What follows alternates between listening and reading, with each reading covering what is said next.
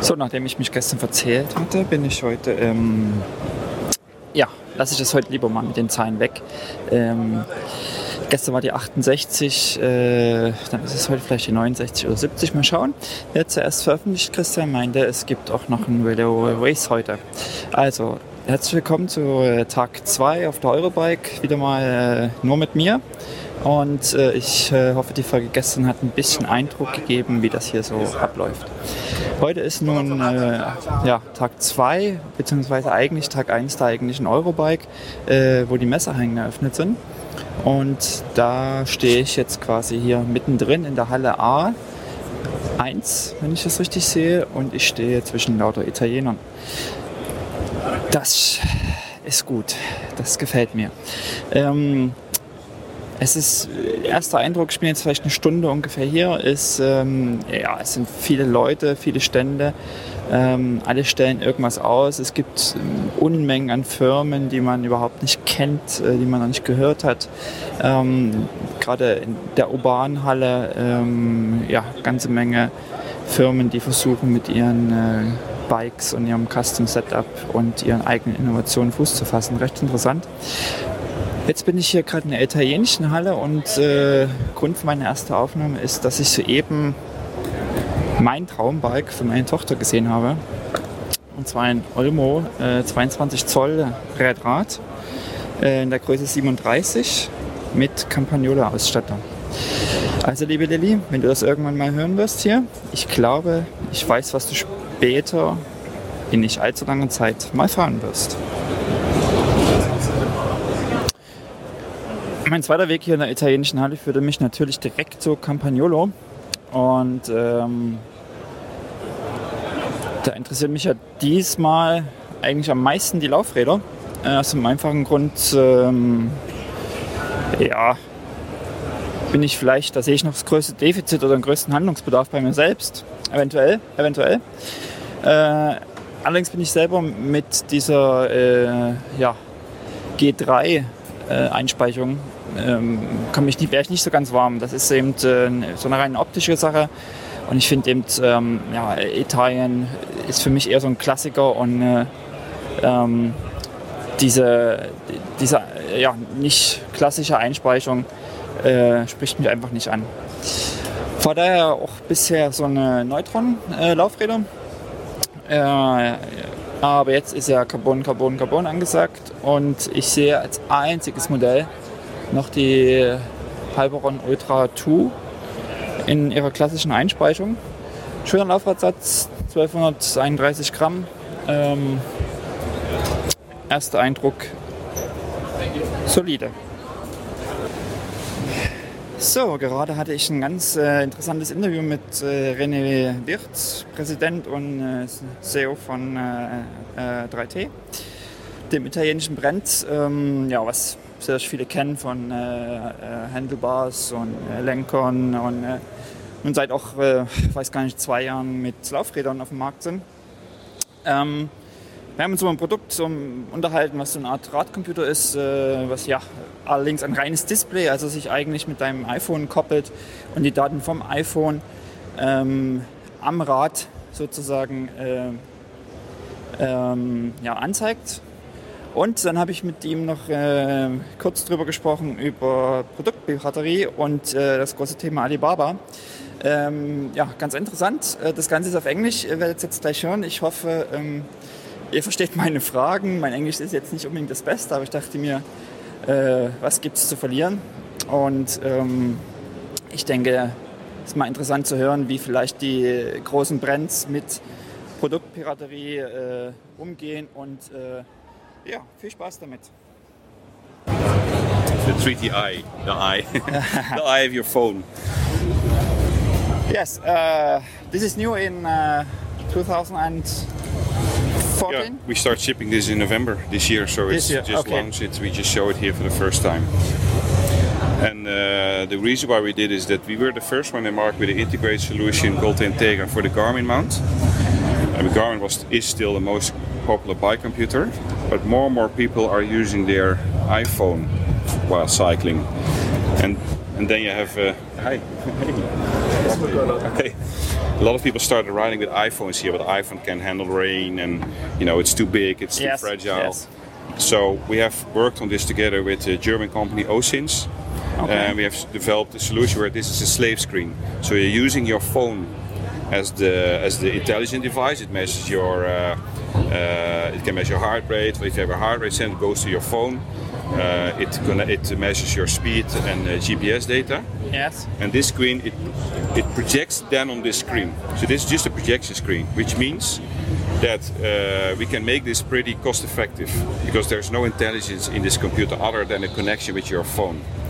The other advantage is that you can use, if you use Strava or whatever uh, software you want to use, you can do that with this solution. You're not depending on the Garmin solution anymore.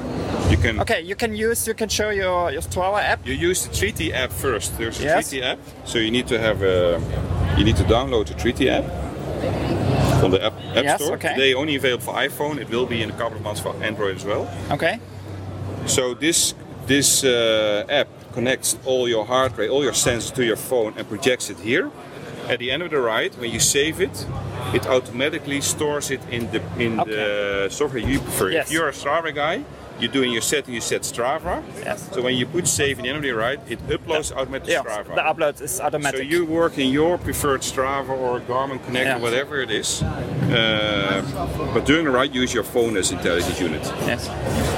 Now this is um, we have uh, we work here with a with a mount which is adjustable, so it's in the right position in front of your stem. You can you can put it in the right hook. I know this mount from uh, another brand. Yeah. Uh, this piece on the uh, is this uh, a special solution for here or it's uh, This is special for us because, Because- it only fits a 3T stem. yes okay need uh, it's the bolt pattern that determines. You can never fit any faceplate on another yes stem. So this is a dedicated. Uh, so what we will sell is we will sell two packages. One is faceplate, this clamp, and the computer. yes And the app is for free. You download it. okay for people that already have a 3T stem. And the other package is a stem, complete stem with the faceplate and the whole thing. So for new 3T customers. how much is the package roundabout The, the the computer and the and the clamp and the and the, the, the solution to get you going Yes. uh, will be roughly uh, 90 euros, 90 to 100. okay Yeah. okay uh, how does it work with uh, power meters and ANT plus It's Ant Plus. Yes. It's Bluetooth and Ant Plus. So anything Okay, that's Ant so Plus, you can connect. okay Because you connect to your phone, you don't connect to this. Anything you have on your bike yes okay connects to your iPhone. okay And then the iPhone projects that information on this screen. so it's not possible to connect directly on uh, power meter to this Not to this device, no. Okay. You need always to have your phone So where you, always, uh, yeah, yeah, yes, in your back here. yes, and it's uh, the connection to uh, the iPhone is via Bluetooth. Correct. Yes, Bluetooth. And in the app you can have, you see here, power, heart rate, cadence, speed. And this screen yes. is projected there. Okay, the whole screen And then you can go through the screen, with this by buttons. Yes. But the, the data collection is all here. And any any any uh, electronic you can buy today in your bike, you can connect to this uh, Okay. phone. Pretty smart. Yeah, I mean, compare that to this is costing easily a 500 euro solution. So this is a solution where you're, and first of all, you're free to choose the software you want, Strava or whatever Yes, you want. yes.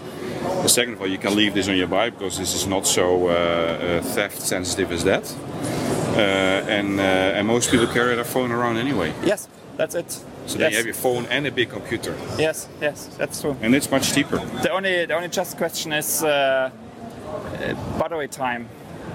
It sometimes it's better have an, another device with an extra battery, but uh, I think uh, how long? Uh, This battery lasts for months. okay, this So you yes, can take it off. We have, so don't record that, but we glued it on here otherwise to get stolen. yes, yes, yes. But you can take it off like this. It's Yes. the same. It's a it's the Garmin connection. Oh yes, So you can also put a Garmin on here. yeah. So it works with all Garmin Garmin mounts. Yeah, and there are more mounts. More more computer makers are going uh, to use this solution. Yes. Okay. So you can easily take it off and charge. You can leave this for months on your bike, but you need to charge your phone, obviously. Okay.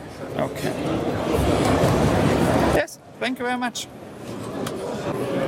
Uh, I have another question about uh, yeah products um, you can buy via Alibaba.com and have the same brand, and it looks like it's original about 3T.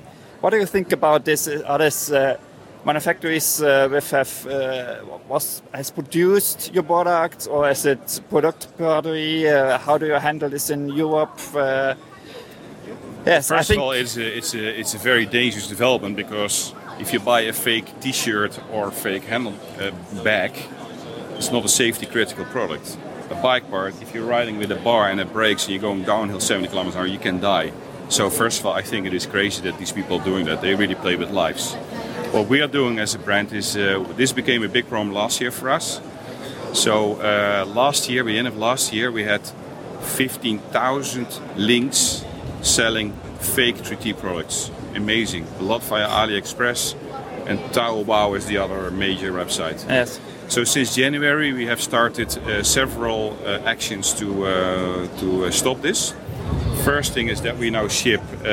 first is educating the customer because 30% of the customers that are buying fake products are not aware of it. So we try to explain first to those 30% what is a fake and what is not. We have we have now a tracking system in place so people can uh, check whether a product is fake or not. We have an, uh, an uh, um, what do you call it hologram on the products that we ship okay. since this month, so people can see it. So at least 30% of people know this is fake or not. Then there's a 70% of people that don't care and they buy fake products and they know about it. Uh, so those, what we do there, we try to shut down the supply. Uh, and the way we do that is we are uh, we own the brand. We can go to these uh, companies. These companies they will shut down links if you tell them it's an illegal product. So we have shut down from the 15,000 listings that were there.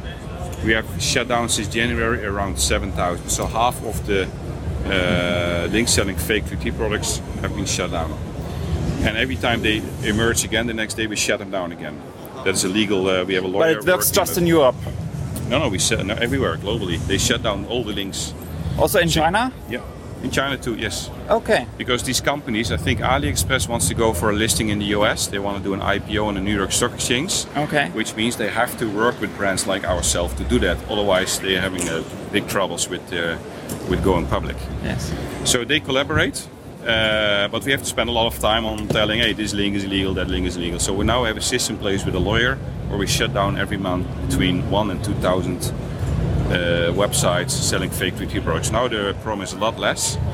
What will happen is that the, the people that produce fake parts, they can't sell it anymore. They get stuck with the products. They move to either another brand or another product category. Maybe they start copying T-shirts or whatever. But that's how we we protect our brand and how we protect our customers. Yes, uh, I think it's uh, really uh, popular. Uh, uh, you can find a lot of uh, stamps and handlebars. how does the copy works with wheels?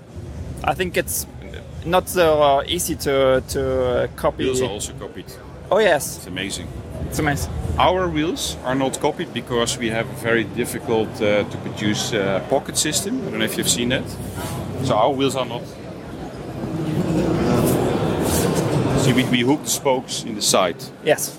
So this is not so easy to copy. This is very difficult to manufacture. Our wheels don't have that problem, but I have seen Zip and uh, yes. fast forward wheels. Yes, I know. Containers full of uh, but, copies. But uh, the wheels are the same, just the labels are different. All the, all the rims are the same. Yes. You just put the stickers yes. on, and, uh, and, and, and sometimes they even copy the hub, and sometimes they don't copy the hub. And mostly they have uh, Novatec cups. It's yeah. it's all yeah. the same. Yeah. Just the labels different, and I mean, yeah. So we don't have a problem on wheels. We have a problem on bars, on stamps, on seat posts, on aero bars, terrible on mountain bars. We have it everywhere. Okay. But we have now, uh, I think by uh, September, no, sorry, October, November this year, I think we have shut down 90% of the volume in terms of websites. Not 9% of 15,000 yes. listings, but 90% of the volumes. Okay. So uh, we have it now pretty much under control. We were the first one together with Pinarello to do this. Pinarello started this together with us. They do that. They have the same problem with their teams. yes. Yes, yes. And that's very successful. And now you see more companies following that. Yeah. Okay. But you need to work with a we work with a legal firm to, to do that. I I think uh, it's, expensive. it's just uh, more and more a big problem to today Oh, you can amazing. buy uh, things via internet and shipping is really fast and people are open to try and it's so cheap to buy something in, uh, But in it's China. risky. I mean, it's yes, just a matter of it's a matter of time before someone will end up seriously in the hospital. If you're riding downhill with a handlebar, with a stem, and your stem breaks. I mean, the reason why our products are so expensive, we, we spend a lot of time in developing super light yet safe, a lot of testing, a lot of development, a lot of engineering resource behind to make a product that looks the same like the thing they made Yes. in five minutes, but it's not the same. If you use carbon fiber in the wrong in the wrong direction, it's either is it, it doesn't break or it breaks easily. I mean, it's really depending on how you put the fiber, for example. okay. Um, so it's very dangerous. Did you hear uh, about, uh, or did you get uh, some uh, products back? Uh, it's broken, and they mean that's the original 3T product. And Yeah, you look at this, and you see now it's, It's not fake. Yeah, we get that. Yes. Yeah. How do you handle this question from customers? We keep those. We don't give it back, Okay. but we don't replace it. We offer them uh, the possibility to buy a 3T product, a real, a genuine one. Yes. But we are not warranting a, a fake product, but we don't give it back because it's dangerous. Yeah, we keep those. It's in our policies, in our small uh, lines, but it's in the end for the protection of the people themselves. We don't want that stuff to be uh, in the market. It's illegal, Yes. Yes. and it's it's dangerous. It's really dangerous. Okay. Thank you very much. You're welcome. So, ich bin jetzt am Stand von, äh, Ri- wie spricht man es eigentlich aus? Ritchie? Ritchie. Ritchie. Ritchie. Ritchie. Äh, und ja, ich komme selber eigentlich aus dem Rennradbereich, aber was mir quasi sofort aufgefallen ist, dass ihr Mountainbikes ausstellt ohne Federgabel, mit Starrgabel.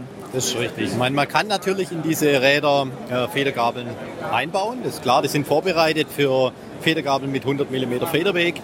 Aber wir selber äh, stellen eine Starrgabel au oder her und äh, verkaufen die.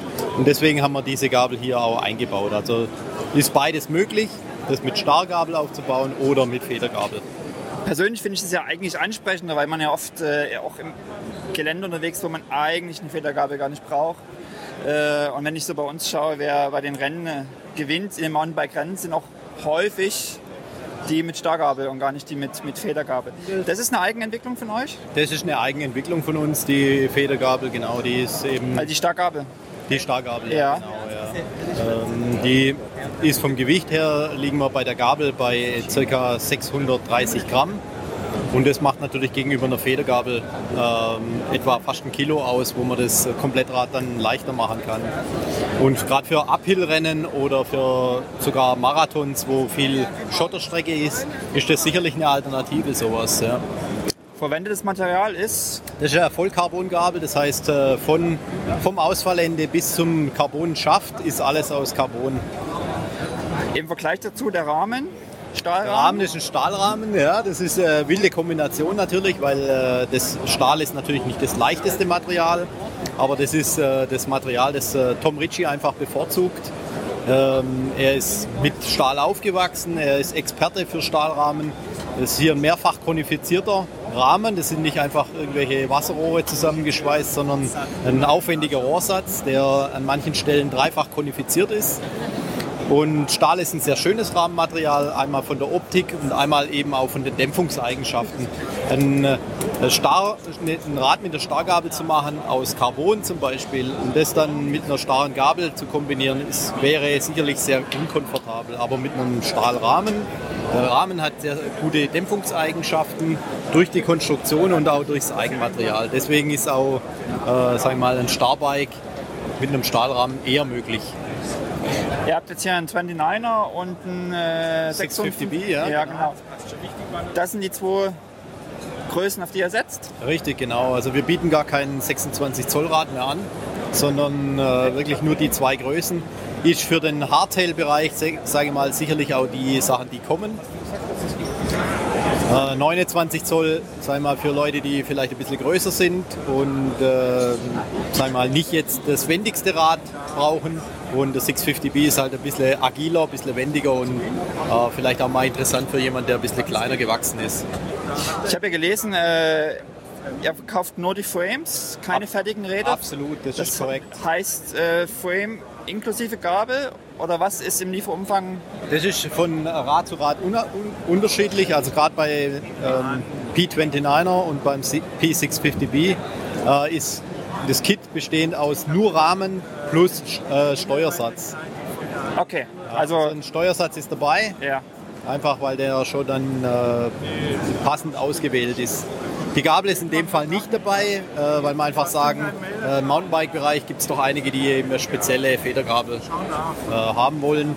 Was jetzt neu ist gegenüber dem Vorjahr, ist, dass wir hier äh, ein, ein Headset, äh, ein Headtube haben mit Tapered, das heißt oben 1 Achtel Zoll, unten äh, 1.5 und dadurch gibt es auch eine große Auswahl an Federgabeln, die dann passen. Ja, genau. Also ist dann einfach die eigene Konfiguration steht im äh, Mittelpunkt und man kann sich das aussuchen. Absolut, wir wollen auch nicht in Konkurrenz treten mit äh, unseren eigenen Kunden. Wir sind ja auch OE-Lieferant für viele Fahrradhersteller, sondern wir haben hier eine Nische mit den Stahlrahmen und Leute, die einfach auch die Heritage von Tom Ritchie äh, gut finden. Und für die bieten wir eben die Stahlrahmen an. Was sind so die Lieferzeiten? Ab wann wird das verfügbar sein? Äh, die Rahmen werden verfügbar sein ab ähm, Spätherbst. Und man muss, es sind homöopathische Dosen, wo da hergestellt werden. Also es gibt dann schon Wartezeiten auch. Wer jetzt schon äh, bestellt, bei Deutschland beispielsweise ist äh, Cosmic Sports unser Distributeur und äh, über die kann man dann die Rahmen auch beziehen. Und da gibt es jetzt schon sicherlich eine Warteliste. Ja. Okay, preislich liegen die in etwa? Preislich liegen die in etwa bei 900 Euro. Okay, okay. Hier drüben habt ihr noch ein äh, schönes Cyclocross stehen. Ja, genau. Das ist, äh, wir haben seit zwei Jahren wieder das äh, Swisscross, äh, Swisscross aufleben lassen. Das ist so ein Rad, mit dem ähm, der Thomas Frischknecht Weltmeister geworden ist. War das letztes Jahr in Rot? Richtig, genau. Das ist das, unser klassisches Swisscross. Das gibt es auch nach wie vor noch. Das ist eben mit Cantilever. Äh, Bremsen Ja, okay. und wir haben für dieses Jahr neu eben eine Variation vom Swisscross mit äh, Scheibenbremsaufnahmen, weil das einfach auch ein, ein Trend ist, der immer mehr kommt. Und ähm, haben da eben eine eigene Gabel und die Scheibenbremsaufnahme integriert in den, in den, in den Rahmen im Hinterbau. Ist auch wieder ein Stahlrahmen, diesmal auch wieder mit Carbongabel. Auch wieder mit einer Carbongabel lackiert in, äh, in Farbe vom Rad. Und in diesem Fall ist das Kit bestehend aus äh, Rahmen, Gabel und äh, Steuersatz. Okay. Ich muss sagen, echt äh, ein sehr schickes Rad. Ähm, Sehr edel, ja. Wie viel Platz hat man hier für die Reifen? Was ist so Ähm, gerade vorne die Begrenzung? Ja, das ist jetzt eine gute Frage. Also was auf jeden Fall passt, ist äh, ein äh, 700 x 35 Reifen. Äh, darüber hinaus bin ich mir nicht 100%, 100 sicher. Also Ja. Schaue ich lieber nochmal in die Unterlagen. Okay, aber 35er, Ja, da sollte man schon, schon weit kommen. Alles klar, ich danke vielmals. Kein Thema. Ja, jetzt bin ich am Stand bei Höwing. Höfting. Höf, Höfting. Dänisch. Ist das Dänisch? Nein, das ist Schwedisch. Schwedisch, mein Güte. Ich habe das irgendwann mal vor vielleicht zwei Jahren online gesehen, dass das von einer Frau, zwei Frauen entwickelt Von wurde. zwei Frauen entwickelt, ja. Die waren eigentlich äh, Industriedesignerinnen, haben was für ihre Masterarbeit gesucht. Genau, es war genau im Rahmen einer Masterarbeit, stimmt. Genau. Und da war das gerade, das war im Jahr 2005, ähm, ging das los in Schweden, dass es Helmpflicht für Kinder gab. Und dann hatten sie natürlich Angst, was ist das, wenn es auch noch für Erwachsene kommt. Und dann haben sie halt angefangen, Straßenfragen zu machen, wie soll ein Helm aussehen und so weiter. Und dann irgendein Scherzler meinte, ja, am besten unsichtbar. Und den Gedanken haben sie aufgegriffen und gesagt, okay, weg vom Kopf, hin zu was anderem. Genau, und das ist jetzt, das sieht aus wie eine Halskrause. Wie ein Schal. Wie ein Schal, okay. In, äh, ja, gibt es verschiedene Überzüge, dann äh, je nach Geschmack und, und äh, Form. Aber was steckt hier drin? Äh, da steckt vor allem natürlich der Airbag drin, darum ist es auch ein bisschen dicker, weil so ein Airbag muss man ja auch verpacken. Dann steckt da natürlich die ganze Elektronik drin, sprich äh, Sensoren, die vorne und hinten sitzen. Die überprüfen sich dann gegenseitig 200 Mal in der Sekunde, wie die Bewegungsabläufe des Fahrers sind, sowas wie Geschwindigkeit, Winkelverhältnis. Dadurch entstehen Algorithmen und der Helm weiß ganz genau, was ich in jeder Sekunde, jeder Millisekunde tue. Wenn er merkt, ich falle, ich kann mich nicht wieder fangen, dann geht eben der Airbag auf und umschließt Kopf, Hals, Nackenpartie. Es ist quasi ein, ein Airbag, der sich erst auslöst, so wie man es aus dem Auto kennt, wenn. Nein, nein. Also er löst sich vorher aus, aber vor im. Falle ist eines wesentlich Unfalls. intelligenter als so ein Airbag im Auto. Und er löst auch immer aus. Wie ist das mit Größen? Also gibt ja verschiedene Kopfgrößen. Äh, Genau. Hals- Also im Moment ist es so, es gibt zwei, zwei Größen S und M. Da ist der Airbag immer der gleiche, also bis einer Kopfgröße von 59 cm. Es wird aber eine größere Größe noch geben, auch für die etwas größeren äh, Köpfe und dickeren Hälse. Ähm, die kommt aber dann im Frühjahr ja, und im Moment, also M passt eigentlich dem meisten. okay. Ähm, ich vermute, irgendwie steckt hier eine Gaspatrone drin, die. Äh, Genau. Hinten sitzt noch so eine Gaspatrone mit Helium gefüllt. Äh, die ist zum einen auch eine Stabilisation der Wirbelsäule, aber dieses Helium ist eben auch, es macht so viel Kraft, dass es diese unglaubliche Schlagabsorption gibt, ist aber auch eben ein ungefährliches Gas. Das heißt, selbst wenn man den Häftling ins Feuer schmeißt, wird da gar nichts passieren. Okay, wie lange hält das? Muss man hier Wartung äh, haben? Nee, man muss nichts warten, man muss gar nichts machen. So ein Ding ist auf sieben bis zehn Jahre ausgelegt. Äh, irgendwann wird der Akku schwach und dann funktioniert der Akku nicht mehr und da muss man den Häftling mal wieder umtauschen. Aber der Akku, alles kommt aus der Industrie, also eine sehr lange Laufdauer. Okay, äh, äh, das heißt, ähm, aufladen geht nicht. Doch, ich muss den aufladen. Das vorne gibt es einen An- und Ausknopf, der ist am Reißverschluss dran. Den drücke ich Also das mit der. Reiß, mit dem Reißverschluss ist vorne, das ist das, was dann um, unterm Hals liegt. Genau, sozusagen. genau. Okay. Und dann stecke ich das in sein Gegenstück, das ist gleich rechts neben dem Reißverschluss. Klick es rein. Ja, das sind so diese Druckknöpfe, die man kennt. Dann kommt auch so ein, so ein Geräusch, Ah, so ein, so ein Tonleiter hoch, ja. und dann fängt es an zu leuchten vorne. Dann sieht man seinen Akkustand. Und so ab einer Stunde vorher fängt er dann an zu piepsen, dass man weiß, ah, ich muss mal wieder aufladen. Und dann hänge ich den irgendwie an die Steckdose oder an meinen Laptop oder so. Und dann innerhalb von zwei, drei Stunden ist das Ding wieder voll aufgeladen. Und das bedeutet mindestens 18 Stunden im aktivierten Zustand fahren. Okay. Ist eine ganze Weile, aber es ist wieder ein Gerät am, äh, am Rad, was man sozusagen aufladen muss, was man. Ja, also das ist halt, also wesentlich besser als so ein Handy, das ich echt äh, jeden Tag aufladen darf. Weil schon jeden halben hat man das Gefühl. Ähm, das ist so, wenn ich eine halbe Stunde, Stunde am Tag fahre, muss ich das alle sechs bis acht Wochen mal wieder aufladen. Also da gibt es eigentlich nichts im Fahrerbereich, was so lange hält. Zielgruppe ist.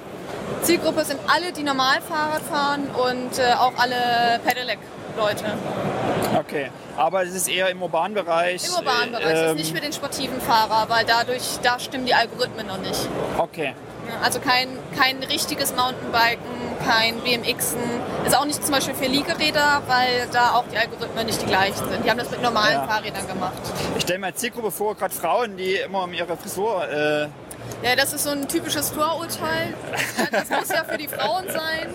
Wer sollte sowas sonst nee, tragen? nicht mal, nicht mal nur für die Frauen, aber sozusagen, das ist, das ist äh, also ich höre das ja selber aus der Familie, ja, nee, Helm will ich nicht tragen. Also es ist natürlich auch so. Natürlich gibt es viele Frauen, mich eingeschlossen, die keinen Helm aufsetzen wollen. Weil das finde ich doch tatsächlich sieht ziemlich dämlich aus. Ähm, aber eigentlich ist der Punkt bei den Sachen, dass die wesentlich sicherer sind. Darum gibt es sehr, sehr viele Männer, die auch zum Beispiel aus dem Sportbereich kommen, dann auf ihrem normalen Stadtrad sitzen und sagen, nee, ich weiß, dass es da gefährlich ist. Dann will Ja. ich das sicherste nehmen. Und dann nehmen sie einen Häftling. Man so in die Hand nimmt, äh, wirkt ja doch recht äh, schwer auf den ersten Blick. Genau, das ist so das Typische, was man meint, weil man ja mit den Händen immer auch Gewichte abschätzen muss. Äh, Das liegt aber auf den Schultern, nicht auf dem Kopf, wie so ein Helm zum Beispiel. Und die Schultern sind es gewöhnt, Gewichte zu tragen. Also man zieht eigentlich das erste Mal um, setzt sich dann aufs Fahrrad, sofort konzentriert, konzentriert man sich auf irgendwas anderes und merkt es schon gar nicht mehr, dass man das trägt. Also für die Schultern ist es kein Problem. Es sind nur 700 Gramm. Okay. Kollidiert das dann mit Rucksack, wenn man das dann äh, trägt? Äh, normalerweise nicht. Wenn der Rucksack wirklich äh, im Nackenbereich, oberen Kopfbereich schon sitzt, ja, dann natürlich, weil da sitzt eben hinten die Gaspatrone. Da muss man gucken, dass man das irgendwie zusammenkriegt, also dass der Rucksack drüber ist oder Ja, andersrum. ja, ja, ja, ja. Okay. Wie ist das, wenn äh, der Airbag ausgelöst ist? Dann ist äh, wie Dann beim ist Sturz finito. beim Helm. Ja, dann ist äh, kaputt, ist ein richtiger Airbag wie auf dem Auto. Oder ein Helm, wenn man mit dem stürzt, dann ist er auch kaputt, braucht Genau. auch einen neuen. Dafür gibt es aber ein Crash Replacement, das gilt für drei Jahre. Äh, dann kann ich mir einen neuen für nur 199 Euro kaufen, statt 299. Okay, also 300 Euro kostet es äh, in der Erstausstattung. Und äh, falls man innerhalb von drei Jahren einen Unfall hat, was man ja nicht hofft, aber falls er ausgelöst wird, dann kann Genau. man für 200 nachkaufen. Okay. Ihr habt ja noch verschiedene Überzüge. Da, das ist dann so die Geschmackssache, was man dann nimmt. Was, Das, genau, eigentlich im Prinzip ist Geschmackssache. Ein Schal ist immer dabei und sollte auch getragen werden, äh, weil man den Schal eben waschen kann. Das ganze Ding ist ja außen nur Textil und ist ja auf sieben bis zehn Jahre ausgelegt. Ähm, mit der Zeit wird es natürlich dann unschön. Also auf jeden Fall immer Schal tragen, gerne noch mal einen Wechselschal dazu kaufen, weil wenn der eine dann in der Waschmaschine ist, dann kann man eben den anderen anmachen. Ne? So, jetzt hatte ich gerade ähm, ein längeres Gespräch hier bei Bianchi am Stand. Ähm, habe es mal nicht aufgenommen, sondern habe es mir einfach mal so unterhalten. Aber ja, im Wesentlichen gibt es äh, für den äh, Rennradsportbereich äh, eigentlich zwei Neuerungen. Die eine Neuerung ist, dass das Rot, das ich selber fahre, nicht mehr im Programm ist. Ähm, jetzt bin ich aber erleichtert, dass ich mir letztes Jahr noch ein rotes zugelegt habe. Also der Trend ist einfach in Celeste, Schwarz, äh, Kombination äh, Schwarz-Celeste. Es gibt ein Modell mit ähm, ja, Neonstreifen, also Leuchtgelb, äh, Schwarz als Grundfarbe. Ähm, also designmäßig hat sich da sozusagen in der Farbkombination einiges geändert und äh, scheint mehr reduziert zu sein als vorher. Ähm, die zweite Sache, die ich jetzt persönlich ganz interessant fand, war oder ist, dass ähm, gerade im, im Top-Modellbereich gibt es ja das äh, Ultra XR2 vom äh, vergangenen Jahr und davor gab es das Ultra XR und jetzt wird es äh, ab kommender Saison ein Ultra XR 1 geben. Ähm, also zwei Ultra-Modelle, äh, das XR1 und das XR2. Und ähm, das äh, XR1 wird preislich günstiger sein, wird es auch scheinbar nur als Komplettrad geben, so wie es aussieht. Währenddessen das äh, XR2 eben auch an, äh, ja, als Frameset zu kaufen ist. Ähm, kurz gesagt, es ist die identische Form, die, äh, in der das quasi gegossen wird, äh, produziert wird. Also die Form, die, die Rahmenform ist identisch, nur das Material ist verschieden und daraus resultiert dann auch ungefähr ein Gewichtsunterschied von reichlich 100 Gramm. Also äh, XR1 wird mit äh, ja, 1000 Gramm äh, Gewicht angegeben bei, einem, bei einer 55er Rahmenhöhe und das XR2 liegt, glaube ich, bei 800, ja, 895 Gramm. Also ähm, XR1 und XR2, ähm, zwei Rahmen, die äh, eigentlich identisch sind, etwas unterschiedliches Material haben und damit sozusagen zwei verschiedene ähm, ja, Preisklassen oder ja, zwei verschiedene Preis, Preise haben. Äh, ich habe dann mal nachgefragt, was denn dann eigentlich so der, äh, ja, was passiert eigentlich mit dem, mit dem Sempro Pro? Ähm, das sind ja dann drei konkurrierende Rahmen, äh, drei konkurrierende Frames, die eigentlich die mehr oder weniger dieselbe Zielgruppe haben. Ähm, das Sempre wird es weiterhin geben und ähm, so wie es wohl aussieht, war wohl das äh, das XR1 eigentlich das Sempre Pro ersetzen sollte, aber wo in der Produktion zu teuer wurde und ähm, ja, man sozusagen es preislich nicht geschafft hat, das zu ersetzen und äh, somit Bianchi äh, ab kommender Saison mit drei Frames im High-End-Bereich äh, auf der Straße vertreten ist. Ähm, ich denke, dass es eigentlich für den Endkunden eher schlecht ist. Äh, klar, man kann mal sagen, breiteres Angebot, aber ähm, die Auswahl wird halt schwieriger. Also sich sozusagen einen Rahmen oder sich zu entscheiden, soll ich das Sempro oder das XR1 nehmen äh, als Komplettrad oder äh, Wiederum gibt es ja das Sempro Pro als Frame, sowie das XR2 als Frame. Das XR1 gibt es aber nicht als Frameset, sondern nur als Komplettrad. Ich glaube, äh, manchmal wird es auch schwieriger, sich für den Endkunden äh, gerade in dem Bereich zu entscheiden, wo es ja dann doch, ähm, ja, es gibt drei Frames, die, die dann quasi irgendwie eine Rolle spielen können. Und ähm, ja, ich bin gespannt, äh, wie das preislich sich wirklich durchsetzt, gerade wie der, wie der Preisunterschied äh, dann wirklich ist, ob es so signifikant ist, dass man sagen kann, ähm, das ist schon okay, oder ob der Preisunterschied äh, so gering ist, dass man sagt, naja, ähm, aus was für Gründen auch immer nimmt man doch das teurere Rad, äh, schon wegen den 100 Gramm. Man wird es sehen.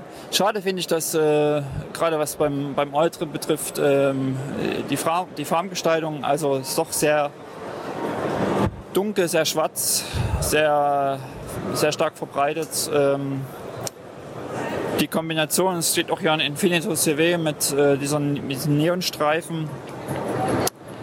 Das sticht heraus, ist aber auch schon deutliche Geschmackssache, ob das, äh, ob das sozusagen ähm, ja, irgendwie ähm, in Betracht kommt für, für die Endverbraucher.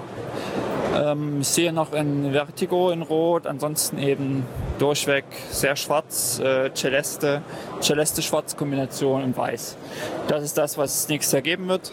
Ähm, ich fürchte fast, es war mein letzter Bianchi-Rahmen. Ähm, aber bis ich mir mal was Neues zulegen muss, ich glaube, da, da gehen noch ein paar Jahre hoffentlich ins Land. Jetzt hier bei, äh, bei Thule am, am Stand. Äh, Kenne ich ganz gut eigentlich von Dachgepäckträgern aller Art. Äh, ich weiß gar nicht, wie viele ich mittlerweile hatte, aber einige waren es schon, um meine Fahrräder zu transportieren. Und jetzt sehe ich hier äh, Radtaschen. Ja, ähm, wir machen Radtaschen seit letztem Jahr. Wir haben auf der letzten Eurobike äh, Pack and Pedal, so heißt bei uns diese Radtaschenkollektion, äh, vorgestellt. Ähm, Thule ist seit ein paar Jahren äh, auf dem Weg ein bisschen weg von dem Automotive, von dem, was man, was man auch kennt, so Dachboxen und Heckträger und äh, den ganzen Kram. Und äh, unser äh, CEO, Magnus Wederner, hat vor ein paar Jahren entschieden, dass wir eben nicht nur mit dem Auto transportieren, sondern dass wir zum einen die Story, nämlich Bring Your Life, also nimm dein, dein Leben mit, wohin du gehst, ähm, zum einen ganz, ganz naheliegend in dem Bereich Fahrrad machen, aber auch, was wir auf der Outdoor letzte, also vor vier Wochen vorgestellt haben, äh, technische Rucksäcke. Das heißt, wir wollen also nicht nur mit dem Auto irgendwo hinfahren, sondern auch darüber hinaus den Kunden und die Leute, die ja gerne äh, draußen sind, äh, unterstützen. Und deswegen war es naheliegend, weil wir einfach im Fahrradbereich äh, arbeiten, dass wir auch äh, Packtaschen machen. Und wir haben äh, vor mehr als, äh, ich glaube, acht Jahre oder sowas Case Logic gekauft. Das ist eine, ein Hersteller für Kamerataschen und Laptoptaschen. Und deswegen haben wir natürlich eine gewisse Expertise in dem Bereich Taschen. Deswegen war es irgendwie naheliegend, dass wir irgendwann auch sagen, okay, lass uns doch Taschen machen. Ja, und, und das dort zu nutzen und Genau, diese Kombination aus, wir, haben, wir wissen, wie wir, wie wir Kunststoffe und äh, Aluminium und Stahl verarbeiten, wissen wir auch, was wir, wir Taschen machen können und das zusammenbringen, äh, um eine neue Tasche äh, oder neue Taschenkollektion zu bringen. Da kann man sich natürlich die Frage stellen, äh, warum gerade, also Packtaschen gibt es schon ganz schön viele am Markt. Genau, gibt es auch einige sozusagen, die den Markt beherrschen, mehr oder weniger. Ah, leider ja. Ähm, und sehr präsent sind. Ich sehe grob zwei Modelle. Ja, Genau, wir haben einmal so eine, was wir letztes Jahr schon vorgestellt haben, das ist, sind die äh, Packtaschen, die wir als Einzeltasche verkaufen, wo es darum geht, eine Tasche zu haben oder Taschen zu haben, die sich genauso gut auf dem Fahrrad wie auch dann als, als Tasche, entweder als Rucksack oder als Umhängetasche tragen lässt. Und deswegen haben wir ein ganz eigenes äh, Hakensystem äh, kreiert und designt. Wir können mal rübergehen. Ja. Mal einen Blick drauf werfen. Das Besondere ist, dass diese Taschen wenn man sich die Haken anschaut, dass sie im oberen Bereich Haken haben, die man komplett verschwinden lassen kann. Das heißt, wenn man das ah, umdreht, dann verschwindet das komplett und es bleibt zurück. Einfach so ein, so ein Querriegel, wo dann die Haken versteckt sind. Genau, Im Inneren also, der Tasche. Das genau. heißt, hm? die Leiste quasi, wo die Haken angebracht sind, klappt man ein. Genau. Lässt sich genauso schnell wieder umklappen und man ist innerhalb von, von zwei, drei Sekunden wieder bereit, die Tasche wieder anzuhängen. Ähm, der Trick im unteren Bereich ist, dass wir eine, eine Stahlplatte eingearbeitet haben, die magnetisch ist, die dann am, im unteren Bereich hier beim Gepäckträger äh, montieren wir einen, einen starken seltenen, äh, seltenen Erdenmagneten, der dann die Tasche wie ein Haken festhält. Und äh, wir haben wirklich viel getestet, sind viel Probe gefahren, um zu schauen, ob das wirklich genauso gut hält wie so ein Haken. Das ist wirklich faszinierend. Dadurch, dass der, dass der obere Haken wirklich äh, gut schließt und den ganzen Stange richtig umschließt äh, und der Magnet unten sehr, sehr kräftig ist, dann bleibt die Tasche sogar besser am Platz als bei klassischen Hakensystemen. Ich kenne es aus eigener Erfahrung, dass auch trotz mit Haken, also es sind ja dann oft bei den anderen drei Haken, es trotzdem rausspringt. Ja, dass es, entweder, dass es auch relativ viel Bewegung ist. Genau. Und dadurch, dass die oberen Haken sich wirklich äh, äh, unten und oben drumherum schließen und dadurch also wirklich sich um die, äh, um die Stange herum winden sozusagen. Ähm, und der Magnet ja auch eine gewisse Haltekraft hat, ja nicht nur äh, vom, vom, zum Magneten hin, sondern auch äh, vertikal und horizontal bewegt sich die Tasche wirklich viel weniger als ein vergleichbares äh, Taschenprodukt von anderen Herstellern. Die Taschen gibt es einzeln, also nicht im Set, sondern einzeln. Genau, die gibt es hier einzeln. Äh, wir haben vom Design auch sehr urban. Ja, genau, das war auch so ein äh, Ansatz, eben nicht Taschen zu haben, die einfach nur so als Sack äh, daherkommen, sondern eher ein bisschen den urbanen äh, Fahrradfahrer ansprechen, äh, mit einem Kompressionsgurt, um, dann, um das, äh, das Maß ein bisschen zu verkleinern, mit zum Beispiel einer Außentasche, ähm, mit einem Rollverschluss, der dann innen drin noch ein, äh, eine Laptop-Organisation hat, sodass man also auch dann einfach so, zur Uni, äh, ins Büro, mal eben so eine Tasche mitnehmen kann. Und das Coole ist wirklich, wenn man den Haken jetzt, oder die Haken verschwinden lässt, ähm, ist dort so ein Messenger ähm, Genau. ja, Schultergurt dabei, Genau. dass ich das Ganze dann schön auf den Rücken schnallen kann, Ohne dass die Haken. Äh, ohne dass die Haken stören. Genau. Ja, und das ist wirklich angenehm zu tragen. Ähm, da, haben wir, da bieten wir verschiedene Taschen an. Einmal eher so diese Pendlertasche und wir haben noch eine Tasche, äh, die sich dann die so ein Zitter ist zwischen Reisetasche und Alltagstasche.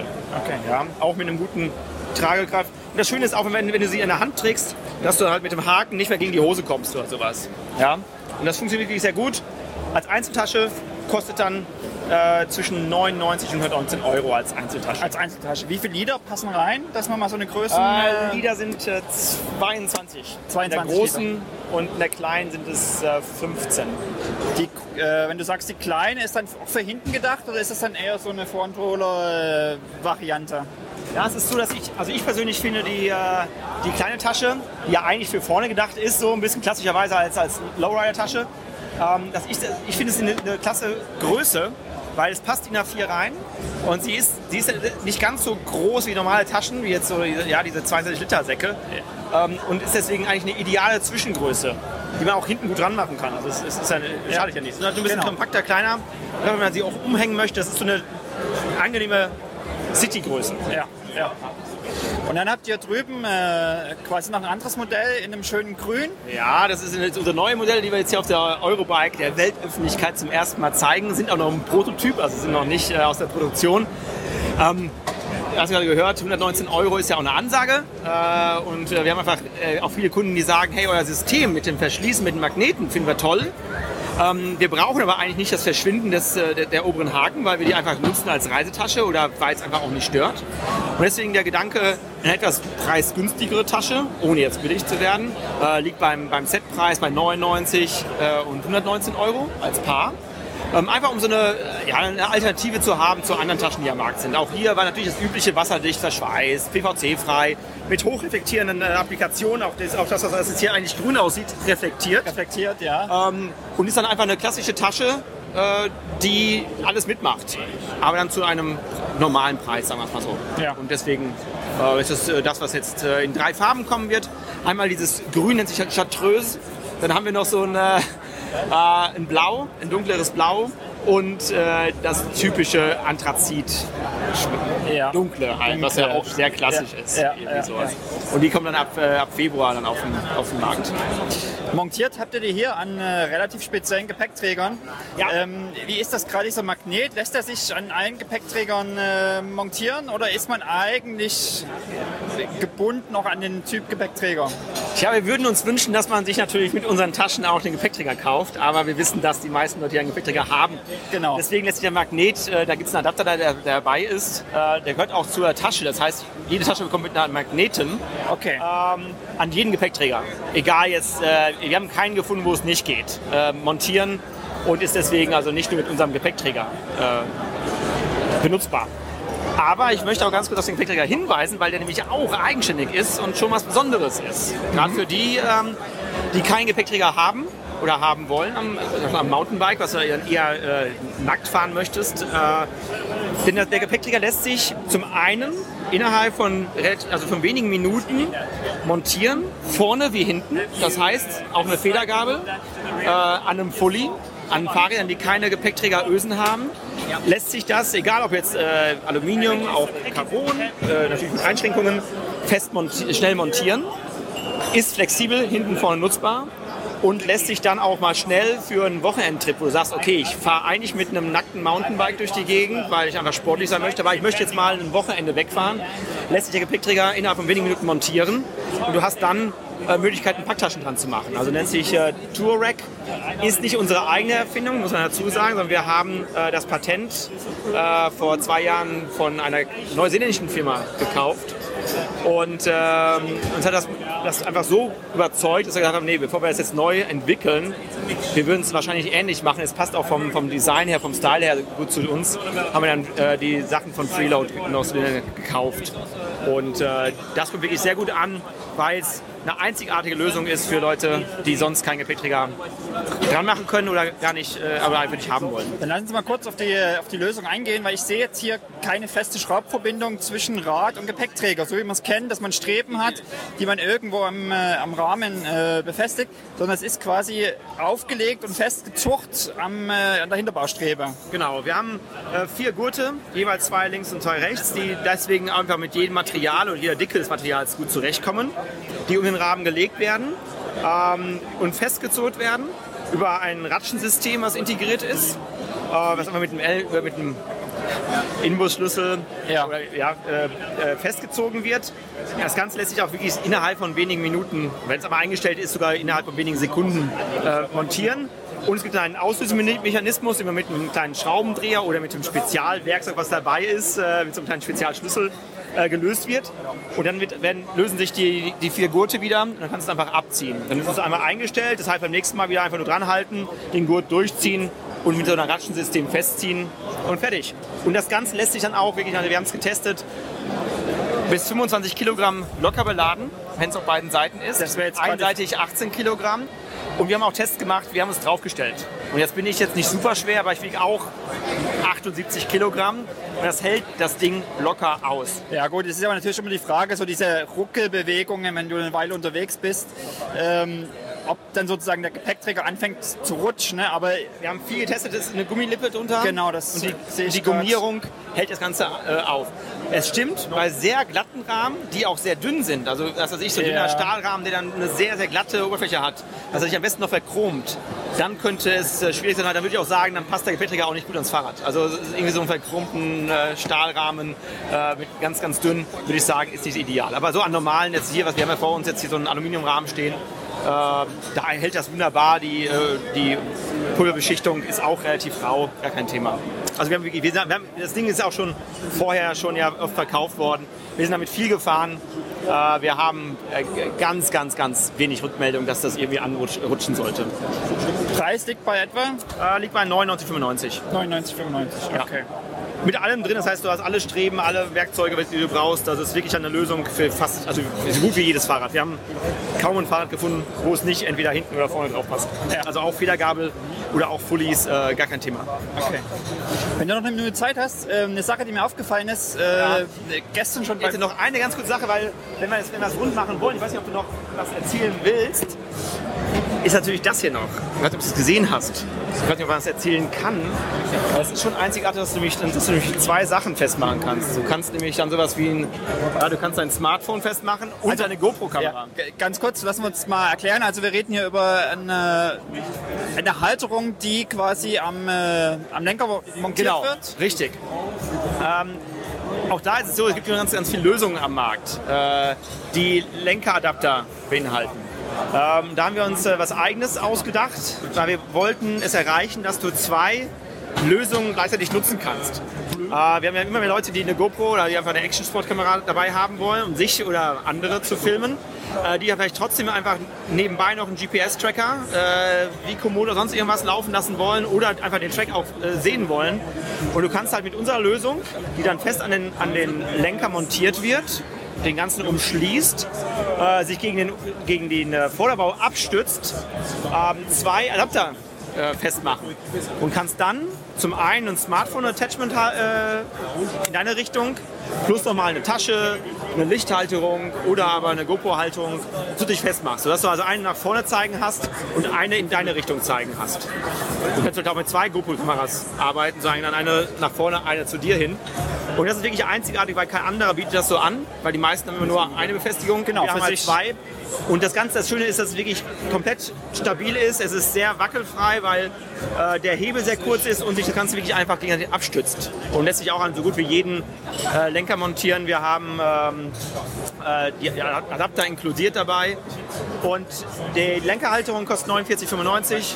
Die einzelnen äh, Smartphone-Halter etc. zwischen 14,95 und 19,95. Taschen so ab 59,95. Ja. Das heißt, man hat also diesen Grundhalter Ja. und dazu kauft man dann äh, individuell, je nach Bedarf, seine ähm, Adapter für die Tasche oder für das Smartphone Genau. oder für den GPS-Tracker. Einfach das, was du wirklich brauchst. Auch da haben wir gesagt, wir wollen nicht, dass man im Grunde Sachen kauft, die man nicht braucht, sondern wir, ja, wir haben, deswegen haben wir das getrennt zwischen den einzelnen Funktionen, sodass dann äh, ja, der, der Sportler oder der Fahrradfahrer sich das zusammenstellt, was er, was er haben möchte. Die, die Halterung ist ja relativ groß, lässt die sich leicht äh, demontieren. Also es, Lässt sich relativ leicht demontieren. Beim ersten Mal, wie immer, ja, denkst du so, hm, wieso habe ich jetzt sechs Teile, die zusammen, wie sollen die zusammengehören? Wenn du es einmal verstanden hast, dann ist es gar kein Problem, das innerhalb von wenigen, ja, zwei, drei Minuten dann zu montieren. Dann hast du den richtigen Adapter drin, äh, du steckst es nur zusammen, ziehst es fest, es schützt sich ab gegen den, ähm, gegen den Vorbau, deswegen hast du auch kein Kabel durchzuziehen, was sonst häufig der Fall Genau, ist. das kenn es ist im auch. Grunde genommen viel einfacher zu montieren als viele andere Lösungen. gerade diese Kabelgeschichte kenne ich, hast du es einmal montiert, lässt es dran. Egal, ob du es brauchst oder nicht. Genau, und hier ist es so, du kannst es mal eben abmachen. Es ist jetzt nichts, was du jetzt jeden Tag machst. Das definitiv nicht. Also es ist nicht Ja, mal eben okay. so, aber weil du brauchst zwei, drei Minuten und brauchst Ja. einen Imbusschlüssel. Aber es ist was, was du mal eben kurz machen kannst, weil du sagst, nee, ich möchte jetzt möglichst leichtes, schlankes Fahrrad haben oder aber hm, ich fahre jetzt ein bisschen länger, ich will jetzt meinen Sport treiben, ich will mich filmen zum Beispiel. Mach doch einfach den, äh, den, den Lenkeradapter dran von Thule und wunderbar. Okay.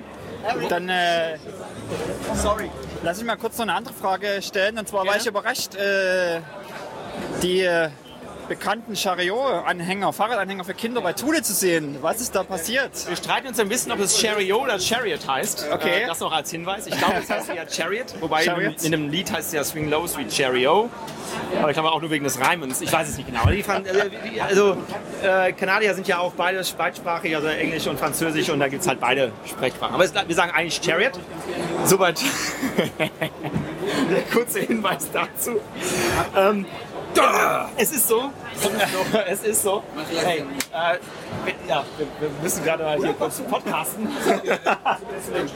Ähm, es ist so, dass die, äh, das Tudor hat 2011 äh, Chariot gekauft. Schon 2011. Und äh, das ist, es war für die, für die Amerikaner äh, und für die Kanadier und für, für Thule in Nordamerika was ganz Normales. Äh, für uns als, als Europäer war so ein bisschen Chariot. Äh, Kinder, Thule, äh, Kinder, wie passt das zusammen? Weil wenn man darüber nachdenkt, dann äh, fällt einem auf, dass dadurch, dass, dass, dass Thule ja schon sehr viel auch im Outdoor-Bereich macht. Und wenn man sich überlegt, wer transportiert Fahrräder und wer muss zum Beispiel drei oder vier Fahrräder äh, transportieren, dann sind das Familien.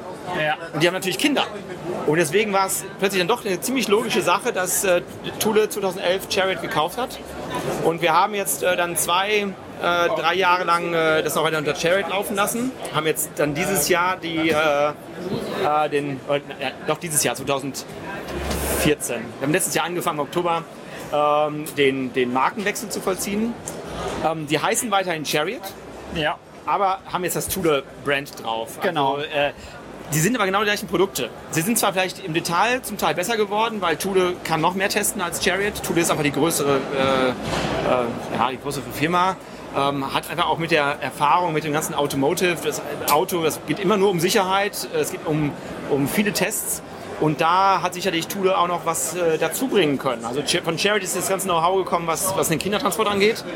Und von Thule ist sicherlich was dazu gekommen, was heißt, okay, wie können wir Produktqualität, wie können wir noch mehr Sicherheit äh, für die Insassen wie für den Nutzer erreichen. Und ähm, ja, Ich sehe auch gerade hier, ich weiß nicht, ob das jetzt von, die, die Innovation von Thule ist oder es schon länger gab, äh, dass sozusagen der Kindersitz hier drin auch eine Kopfstütze hat. Ist das keine- jetzt neu? Ist Das das schon nee, das ist länger? Das ist schon länger. Okay. Das heißt, äh, Chariot hat schon äh, den, den, das, das, den Level des Kindertransports, des Komforts eigentlich, äh, also die äh, auf so eine gewisse Ebene gehoben. Ja. Ähm, und da war schon immer auch Kopfschütze dabei. Äh, genauso wie der Babysitz, wo du ja drin liegen kannst. Genau, den Ähm, kenne ich auch ganz gut, den genau. haben wir auch selber. Ja, also das, da ist jetzt von, von Schule nicht viel dazugekommen. Es war äh, auch der, der Cherry Chinook zum Beispiel. Der ist zwar schon immer jetzt als, äh, der ist ja gar nicht, der ist letztes Jahr schon auch als Cherry verkauft worden. Der ist relativ neu, also der ist letztes Jahr auf den Markt gekommen, der, der äh, Cherry Chinook. Ähm, aber es war schon auch in der Planung. Also das, das war noch äh, ein, ein altes äh, Thema von, von Chariot. Und der ehemalige Inhaber von Chariot arbeitet ja auch noch bei, bei Thule als äh, Director of Innovations. Äh, und ähm, das ist so sein, sein Projekt auch noch gewesen, was er eh nicht in der Schublade, aber was er schon auf, auf, auf, auf der Zielgeraden hat, quasi hatte. Und äh, Der sieht ja auch äh, weniger sportlich aus als die anderen Geräte, sondern ja. fast eher wie ein Kinderwagen. Das war auch die Idee dahinter. Äh, der, der Chinook ist sowas, äh, versucht die, die Brücke zu, zu schlagen zwischen den eher sportlichen äh, klassischen Chariots, wo es darum geht, Fahrradfahren, Joggen, Inlineskaten, Skifahren, viel, viel draußen unterwegs sein und immer in Bewegung.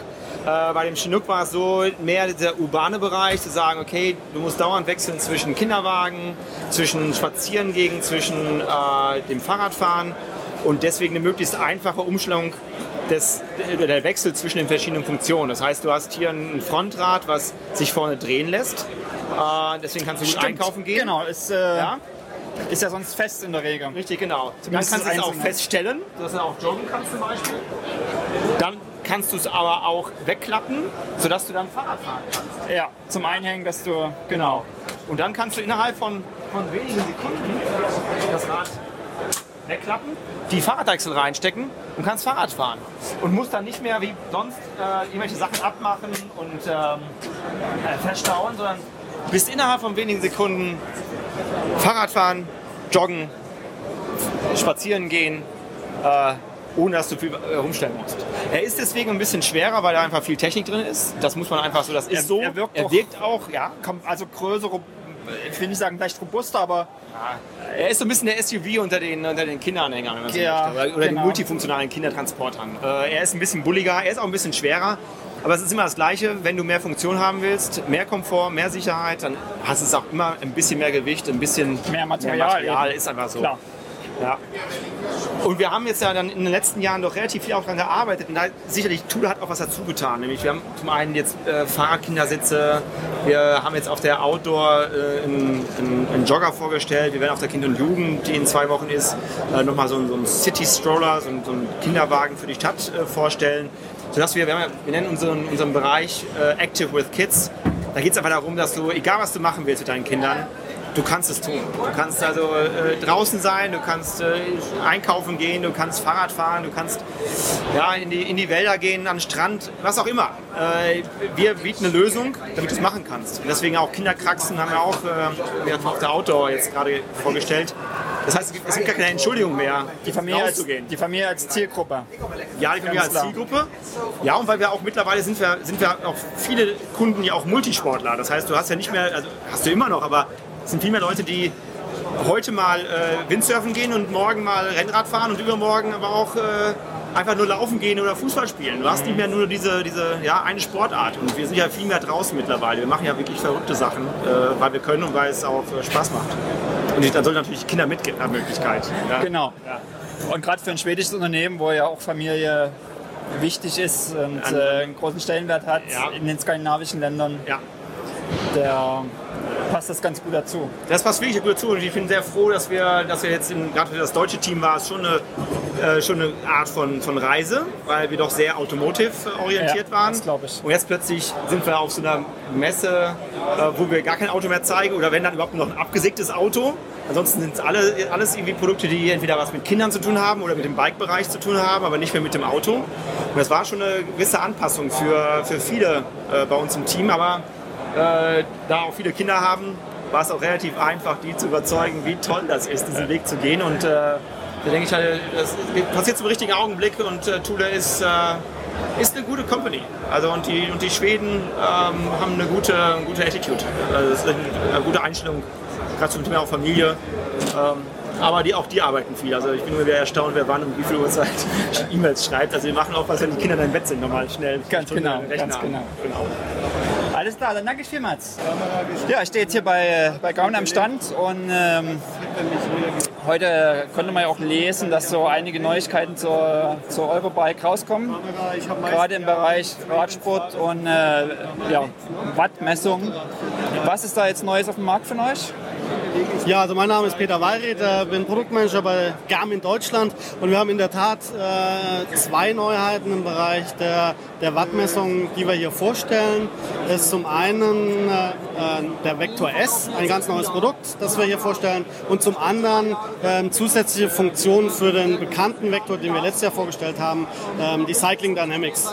Unter Vector S verbirgt sich äh, im Endeffekt ein ähm, ja, Single-Side-Pedal-Wattmesssystem. Das heißt, äh, die Wattmessung erfolgt nur an einer Pedale, an der linken Pedale, ähm, was zur Folge hat, dass man nicht mehr den äh, ganzen Funktionsumfang hat. Heißt also Links-Rechts-Verteilung ähm, hat man bei den Auswertungen nicht mehr, aber dafür ähm, hat man mit einem, äh, einer unverbindlichen Preisempfehlung von 849 Euro in Anführungsstrichen ein Einstiegsgerät in, äh, in den Bereich der Wattmessung. Ja, also liegt unter 1000 Euro quasi. Ich weiß, Genau. kenne jetzt gar nicht den Preismarkt der Konkurrenten, aber ihr seid damit am unteren Ende, würde ich sagen, im Einsteigerbereich zumindest.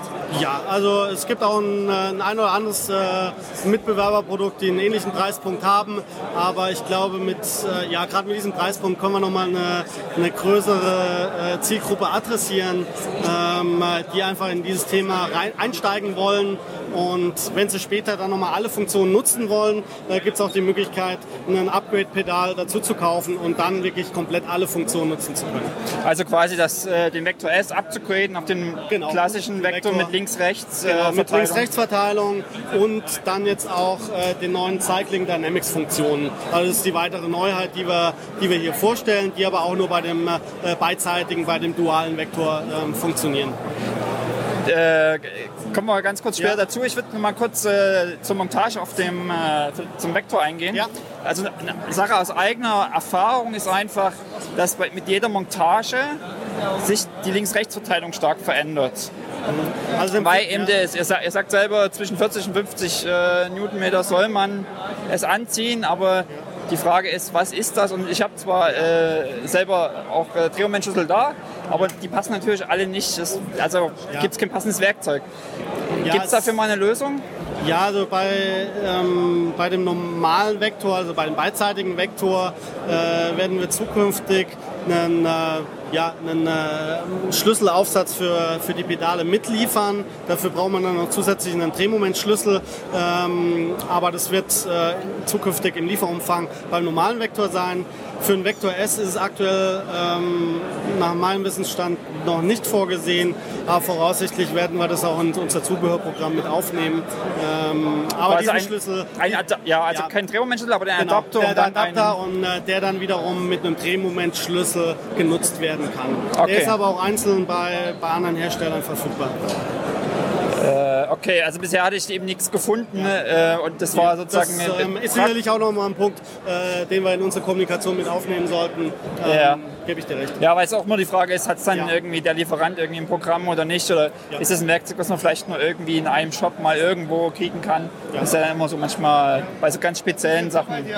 Wobei, ähm, ja, Erfahrungen haben schon auch gezeigt, dass auch ohne Drehmomentschlüssel ähm, ja, bei, bei einem Festziehen äh, die, die Messwerte, Genauigkeiten äh, durchaus auch sehr gut sind. Ja, und ich sag mal so, also die Frage ist ja immer, wie, wie groß sind die Schwankungen? Also wie viel Watt oder Prozent redet man da? Aber was natürlich, oh, da hat es gescheppert im Hintergrund.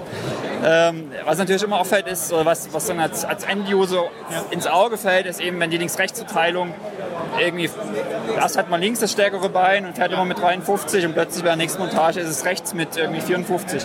Und äh, sozusagen, das ist so das, was, was dann signalisiert, es gibt Unterschiede. Ob die relevant sind, ist immer eine ganz andere Frage. Ja, aber nee, sind- ja, natürlich, das, äh, sowas verunsichert natürlich dann Genau. bei der Auswertung, bei der Analyse der gemessenen Werte. Grundsätzlich empfiehlt sich auch immer wieder eine, eine Kalibrierung, eine Neukalibrierung des Systems, ähm, äh, was ja auch ähm, problemlos möglich ist, äh, um da einfach auch nochmal ein Update zu machen. Und ähm, wie gesagt, das ist auch nochmal ein, ein Weg, um, um das Ganze äh, zu, zu optimieren. Aber Aber diese Links-Rechts-Verteilung, von der du gerade gesprochen hast, die können wir jetzt beim, beim Vector S praktisch bei dem Einstiegspedal äh, Wattmesssystem gibt es diese Werte ja nicht. Meine Erfahrung ist ja eh, dass sozusagen Watt, also Wattmessung ist die eine Sache, das die Daten zu erheben. Ja. Die andere Sache ist die Auswertung. Also sozusagen, wie gehe ich denn überhaupt mit diesen Trainingsdaten um? Was sagen die mir eigentlich und was muss ich daraus ableiten eigentlich? Also das ist eigentlich, also finde ich sozusagen fast die größere Aufgabe, als zu sagen, ich kaufe mir ein System, äh, wenn ich genug Geld habe und leg das, also mach das einfach. Und da finde ich es eigentlich ganz gut, einen günstigeren Einstieg zu haben und Leuten einfach die Möglichkeit zu geben, sich mit dem Thema insgesamt zu beschäftigen. Absolut. Also da äh, muss man ganz klar sagen, also ähm, man muss sich mit dieser Thematik beschäftigen. Ähm, es reicht nicht nur, die, die Werte zu haben, man muss es auch analysieren wissen. Ähm, genauso wie auch bei der Herzfrequenz äh, ist im Endeffekt nichts anderes. Ähm, äh, wenn ich eine, eine Herzfrequenz von 120 oder 180 auf meinem, äh, meinem Tacho oder auf meiner Uhr sehe, muss ich auch erstmal wissen, was fange ich da überhaupt mit an. Äh, genauso ist es auch bei der Wattmessung. Ganz genau. Ich muss irgendwo Hintergrundinformationen haben, ich muss meine eigene Leistung einschätzen können, muss irgendwo Schwellenwerte wissen. Äh, am besten mache ich auch eine, eine Leistungsmessung äh, bei entsprechenden Experten, um dann auch mehr mit diesen Werten anfangen zu können. Eine zweite Sache, die äh, neu ist, hast du gesagt, ist sozusagen ein Software-Update, die Genau. den normalen, äh, die klassischen Vektorpedalen, Genau. sage ich mal, betreffen. Was ist das konkret? Ja, also das ist ein Update, was bestehende Nutzer noch in diesem Jahr nutzen können, sich runterladen können. Ähm, Es ist noch nicht da, also es Ist- kommt. Genau. Momentan haben wir hier auf der Messe eine, eine Beta-Software, äh, wo man die Funktion auch schon se schön sehen kann. Äh, es sind im Endeffekt drei verschiedene äh, Werte, die, die angezeigt werden. Ähm, das ist einmal die Power Phase. Ähm, das ähm, ja, analysiert im Endeffekt die verschiedenen Phasen des Trittes und zeigt genau an, in welcher Phase ich wie viel Druck auf die Pedale bringe.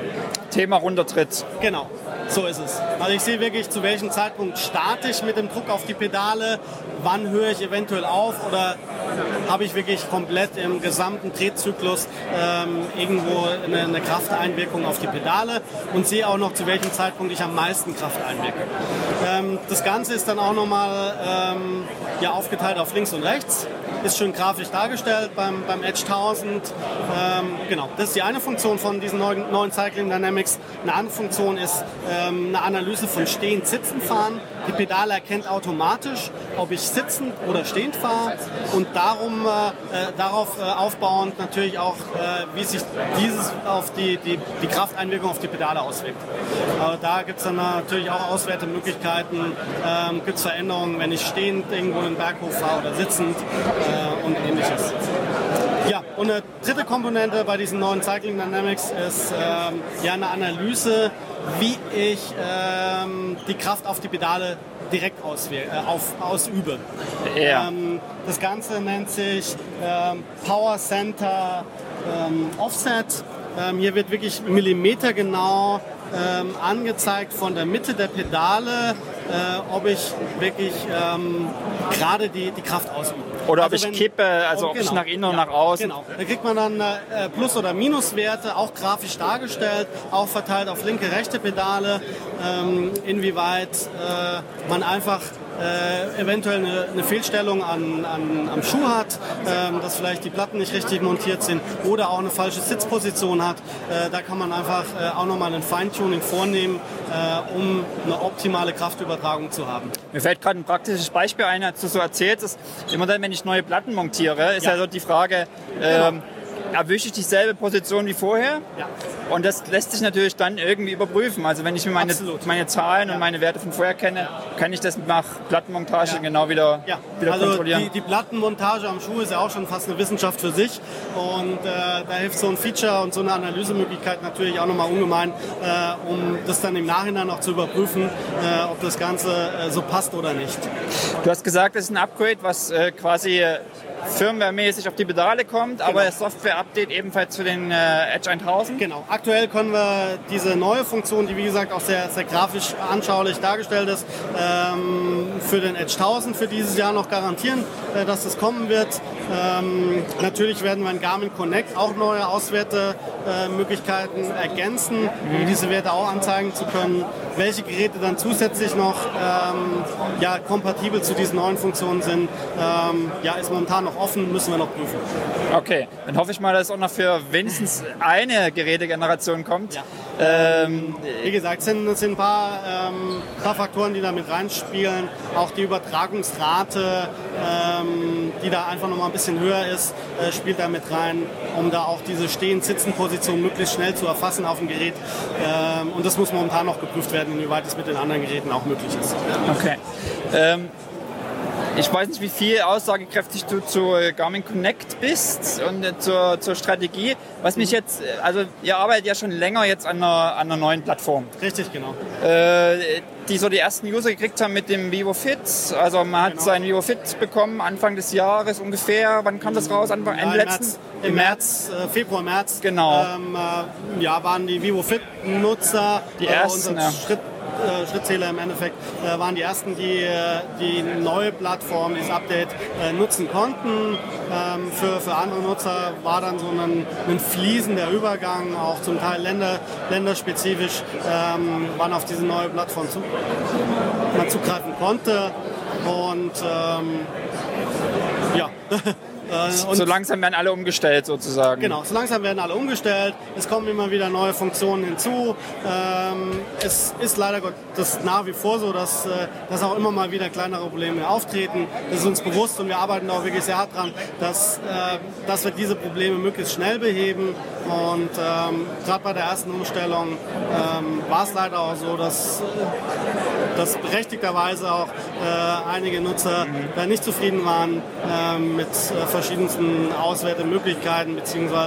Äh, Fehlermeldungen, die, die, immer mal wieder kamen. Aber da arbeitet unser US-Team wirklich sehr stark dran und hat eine hohe Priorität, dass diese ja, Auswerteplattform und die neuen Funktionen äh, wirklich optimiert werden und ähm, auch weiterentwickelt werden. Ja. Ein Feature, was ja dieses Jahr gekommen ist, ist äh, äh, Segmente, was genau. wir ja alle kennen aus ja. äh, einer anderen Softwareplattform, nämlich Strava. Genau. Das ist ja, also ich will nicht sagen, würde jetzt nicht behaupten wollen, die haben es vielleicht erfunden, aber vielleicht ist es doch so. Ja. Und, ist mit Sicherheit äh, eine, eine Orientierungsplattform, genau. was jetzt gerade diese Funktion angeht, die, die auch sehr gut genutzt wird. Äh, und seit kurzem gibt es auch äh, eine Kooperation mit dem automatischen Upload von Garmin rüber genau. zu, zu Strava.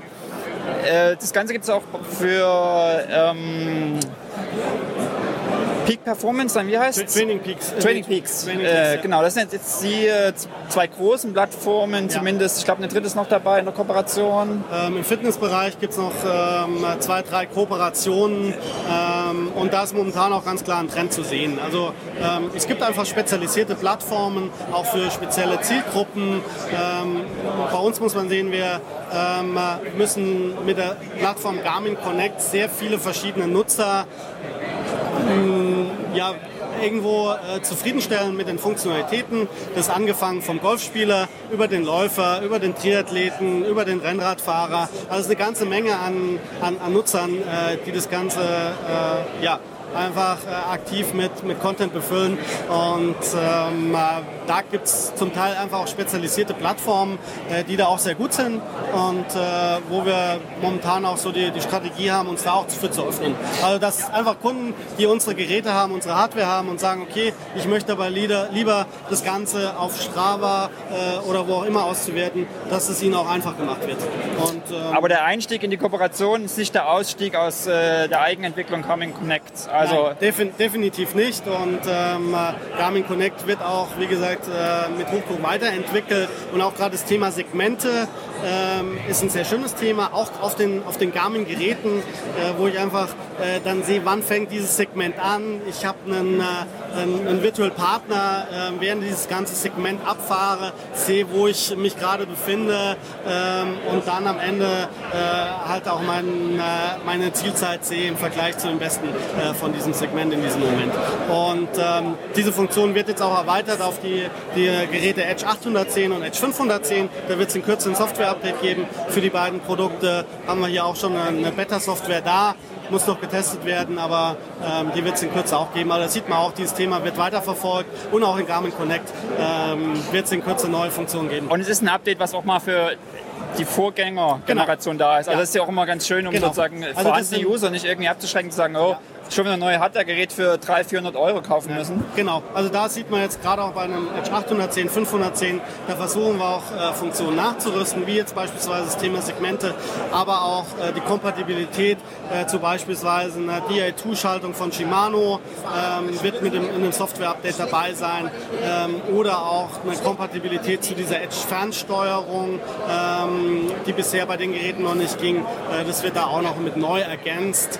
Ähm, und also wie du schon richtig gesagt hast, also wir gucken schon auch, dass wir möglichst auch ältere Geräte ähm, auch noch updaten und neue Funktionen äh, hinzufügen. Ähm, und äh, dass wir das nicht bei allen Sachen machen können, äh, kann man glaube ich auch verstehen. Ja, klar, gar keine Frage.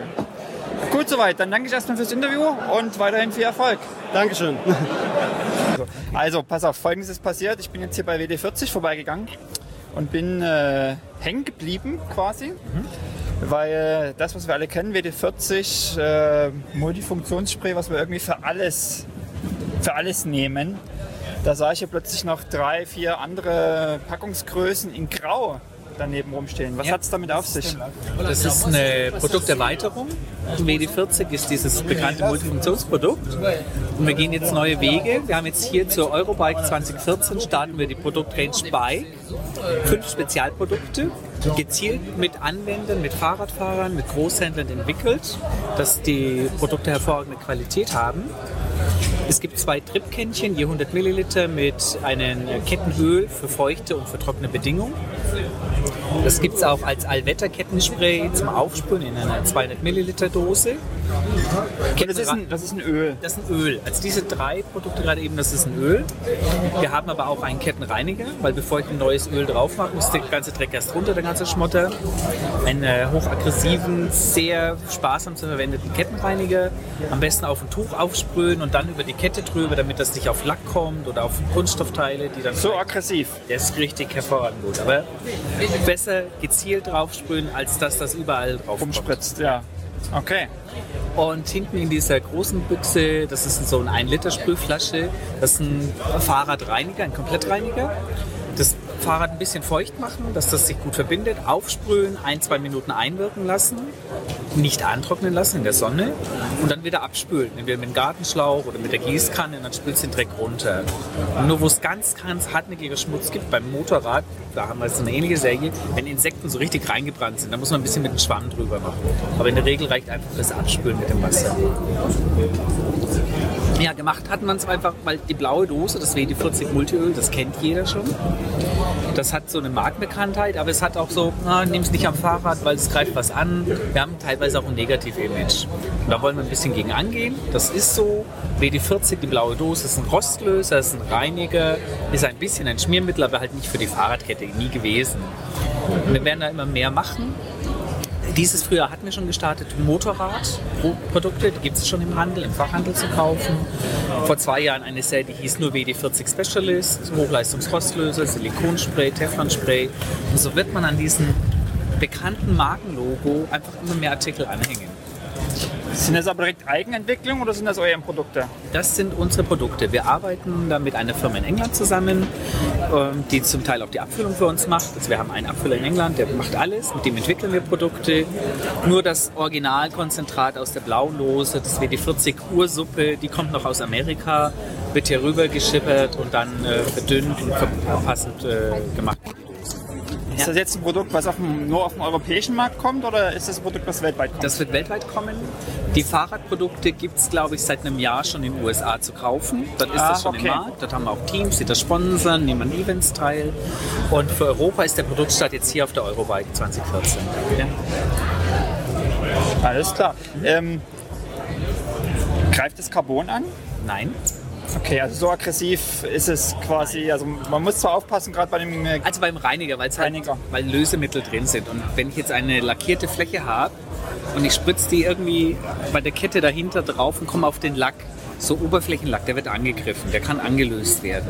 Und es gibt so matte Stellen. Das sieht einfach unschön aus. ja, Und deswegen sollte man das sehr gezielt anwenden und nicht eigentlich direkt nicht drauf direkt drauf, sprühen, nicht wo es spritzt, sondern Ja, wie du Eine, sagst, oder einen Lappen dahinter halten, dass das eben nicht an andere Teile ranspritzt. Dann kann man das auch Ja, direkt weil ja, gerade wenn ich heute an, also heutzutage denke an Schaltwerke, da ist ja auch viel Carbon mittlerweile verbaut, jetzt nicht nur in Laufrädern oder im Rahmen, sondern in, in, in Parts, um Bikes leichter zu machen.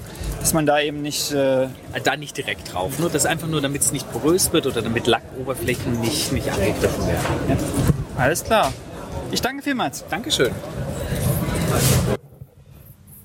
So, es ist äh, fast Mitternacht und ein langer, langer Tag auf der ersten äh, Eurobike für mich äh, und für Velo Home äh, geht zu Ende. Ähm, ihr habt jetzt eine ganze Menge Interviews gehört oder ja einige kürzere, längere. Ähm, insgesamt fand ich irgendwie alle Gespräche extrem interessant. Ist natürlich teilweise etwas schwierig. Ähm, ihr kennt, ihr seht die Produkte ja gar nicht vor euch und äh, ich habe sie oder wir haben sie ja immer gesehen, konnten sie in der Hand halten, äh, konnten darauf verweisen.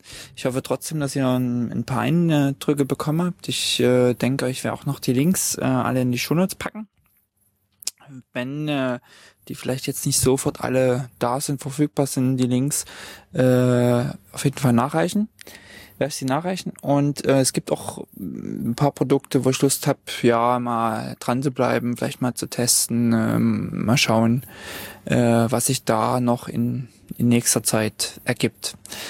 Ähm, kurzer Eindruck vielleicht noch zur Messe an sich. Ähm, es ist äh, schon wirklich, wirklich groß. Äh, ein Tag reicht nicht. Ähm, ein Tag reicht vielleicht, um quasi überall mal durchgelaufen zu sein und ähm, alles mal kurz gesehen zu haben. Sobald man aber anfängt, sich vielleicht was näher anzugucken, vielleicht das Gespräch sucht, äh, ja, dann bleibt man hängen und die Zeit vergeht und man kommt nicht durch alle Hallen. Ich habe das heute gemerkt.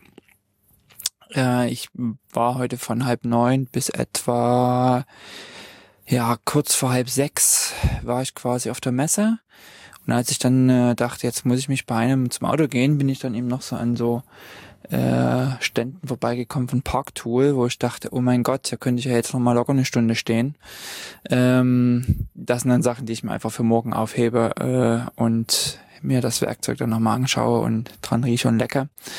Ähm, genau. Ähm, ansonsten ähm, es ist halt nicht nur eine Besucher, also Fachbesuchermesse, es ist zum Teil, wird es gerade von den großen Brandings ähm, genutzt auch als Ortremesse.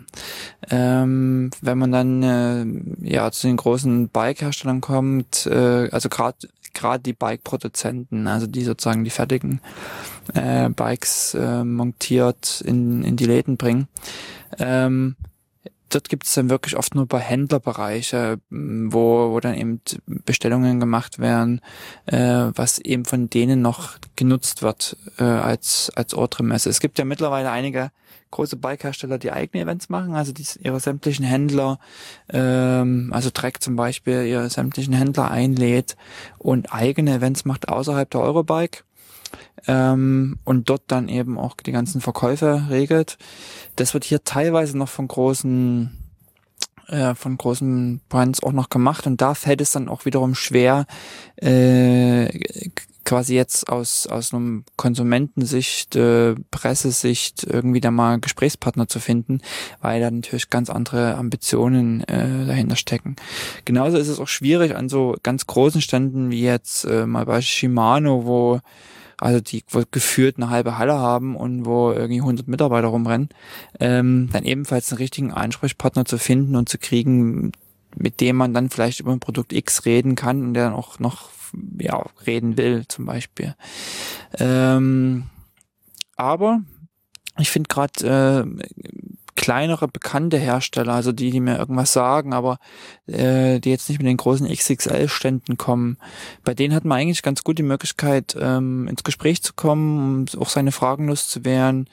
Ähm, das ist schon ganz interessant. Teilweise ist es aber auch krass, es gibt äh, Firmen, von denen man noch nie etwas gehört hat, äh, aber die mit riesigen Ständen aufschlagen, an denen aber auch wiederum fast nichts los ist. Also es ist teilweise echt absurd und man sieht eben, ähm, selbst an Ständen wie bei SRAM, äh, wo es eigentlich gar nicht so viel meiner Meinung nach zu sehen gibt, was eben auch wieder so einen großen Händlerbereich hatte, ähm, gab es eigentlich gar nicht so viel zu sehen und, und anzufassen und, und zu probieren. Aber dort haben sich halt die Massen äh, gestapelt, einfach um sich irgendwelche Bikes anzugucken, währenddessen äh, bei anderen Produkten, die vielleicht, äh, wo man viel mehr äh, erfahren kann, äh, fast gehende Lehre herrschte. Ähm, ja, aber interessant war es auf jeden Fall. Äh, interessante Gespräche gehabt. Ich muss mal schauen, was sich äh, vielleicht für die nächsten Tage ergibt. Und habe ich heute schon eine ganze Menge, ganze Menge äh, Interviews geführt. Und die Zeit vergeht dann eben auch ziemlich schnell, wenn man dann äh, die Gespräche führt. Und ähm, ja, dann alles kann man ja auch nicht in Gesprächen äh, verarbeiten. Manches will man sich auch einfach mal anschauen, äh, angucken, in die Hand nehmen ich hatte heute äh, mir mal Kinderhelme zum Beispiel angeschaut bei einem Hersteller, äh, dessen Namen ich jetzt schon wieder vergessen habe, äh, hab's aber ähm, aufgeschrieben, ähm, die quasi einen relativ gut verstellbaren Kinderhelm hatten. Ähm, aber das sind so Sachen, die, äh, die man nicht alle immer nur im Podcast jetzt hier äh, verbraten kann. Ähm, noch ein Tipp für alle, die da mal hinwollen. Fahrt rechtzeitig hin. Die Verkehrsanbindung ist äh, ja schlecht oder mit viel Stau verbunden. Also offizielle Messeröffnung war heute eigentlich um halb neun. Ich bin kurz vor acht los, war, war dann letztendlich sogar fünf vor halb neun drin, aber das ging halt auch nur dann äh, im Stau und ich sage mal, ich hatte das Glück, ähm, quasi einen der nächsten Parkplätze zu haben, dank Pressezugang als äh, Fachbesucher oder am, am Publikumstag am Samstag äh, hat man eben nicht die Gelegenheit, musste also noch ein Stück laufen und da ist einfach rechtzeitiges äh, Kommen ja angesagt. Ich bin gespannt, was der Tag morgen bringt. Ähm, ein paar Sachen habe ich schon auf der Liste, die ich ähm, morgen interviewe, aber es werden vielleicht gar nicht so viele Sachen wie heute. Ich hatte ja eigentlich vor, am, am morgigen Tag schon nach Sölden zu fahren, äh, morgen Abend dessen bin ich mir jetzt etwas unsicher, ob ich äh, nicht doch noch vielleicht den Freitag teilweise nutzen möchte. Ähm, ich werde vielleicht morgen äh, schon mal packen, dass ich losfahren kann und dann gegebenenfalls doch nochmal hier bleiben. Ich, ich musste einfach jetzt mal eine Nacht drüber schlafen. Genau, jetzt werde ich das Ganze noch äh, schneiden und ähm, Postproduktion machen. Ich wünsche euch viel Spaß oder ich hoffe, ihr hattet eigentlich viel Spaß beim Zuhören. Ähm, Feedback, Kritik, jederzeit herzlich willkommen.